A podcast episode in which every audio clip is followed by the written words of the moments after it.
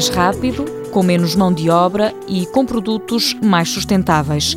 O Centro para o Desenvolvimento Rápido e Sustentado de Produto quer construir edifícios de habitação de uma forma automatizada. Passa pela utilização de sistemas que depositam material. O material pode ser cimento, pode ser argamassas, pode ser argila, enfim camada a camada, e camada a camada vai construindo a casa, diminuindo, por um lado, o número de pessoas envolvidas no processo de construção, minimizando custos, porque o desperdício de material é diminuído, diminuindo custos energéticos, diminuindo riscos eh, que caracterizam hoje o processo construtivo, que são os riscos de acidentes. Construindo camada a camada, como explica Paulo Bartolo, o coordenador deste centro que pertence ao Instituto Politécnico de Leiria. Se reparar para a natureza, o processo de construção na natureza é essencialmente um processo de deposição e de formação daquilo que se deposita. Basta olhar para a estrutura da Terra, é um conjunto de camadas que depois têm forma fruto da erosão. Tudo através de materiais inteligentes que ajudam a eliminar fissuras, por exemplo. São partículas poliméricas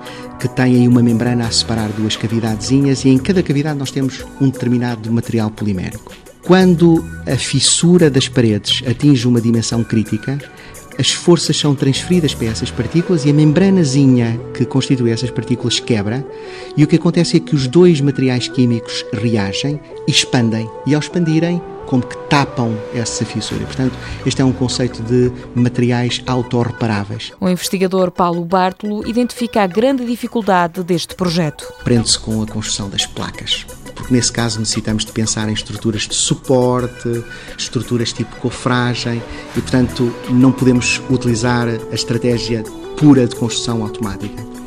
Mas do ponto de vista de princípio, não é de facto um processo complicado. É apenas uma questão de escala relativamente àquilo que nós fazemos noutros domínios. O projeto de construção já está definido e fazem-se por estes dias os primeiros testes.